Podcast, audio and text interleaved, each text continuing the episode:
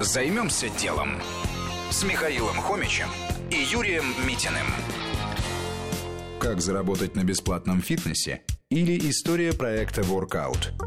Основатель проекта Workout «Фитнес городских улиц» Антон Кучумов в студенческие годы был далек от спорта и свободное время проводил за компьютером. Все изменилось, когда он увидел ролик с отжиманиями и подтягиваниями на уличных площадках. Антон понял, что такие упражнения могут вернуть интерес молодежи к тренировкам на улице и здоровому образу жизни. Вместе с друзьями он начал развивать новое фитнес-направление, добавив к нему социальную составляющую. Со временем стало понятно, что для развития проекта уличного спорта нужны деньги. Но главная идея воркаута заключалась в том, что он абсолютно бесплатен. Команда оказалась в тупике, но решение пришло само собой. Люди все чаще жаловались на невозможность купить хорошие перчатки для турников или утяжелители для занятий на улице.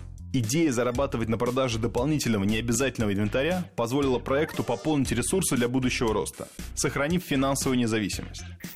Что было дальше? Компания постепенно расширяла продуктовую линейку, фокусируясь на производстве и продаже собственных разработок. Открылся магазин в Москве.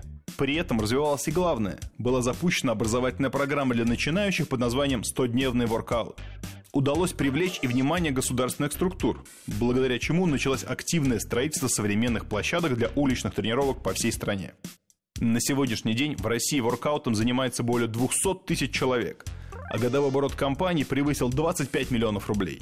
Создайте отличный продукт, и ваши пользователи сами подскажут, как на нем заработать. Займемся делом.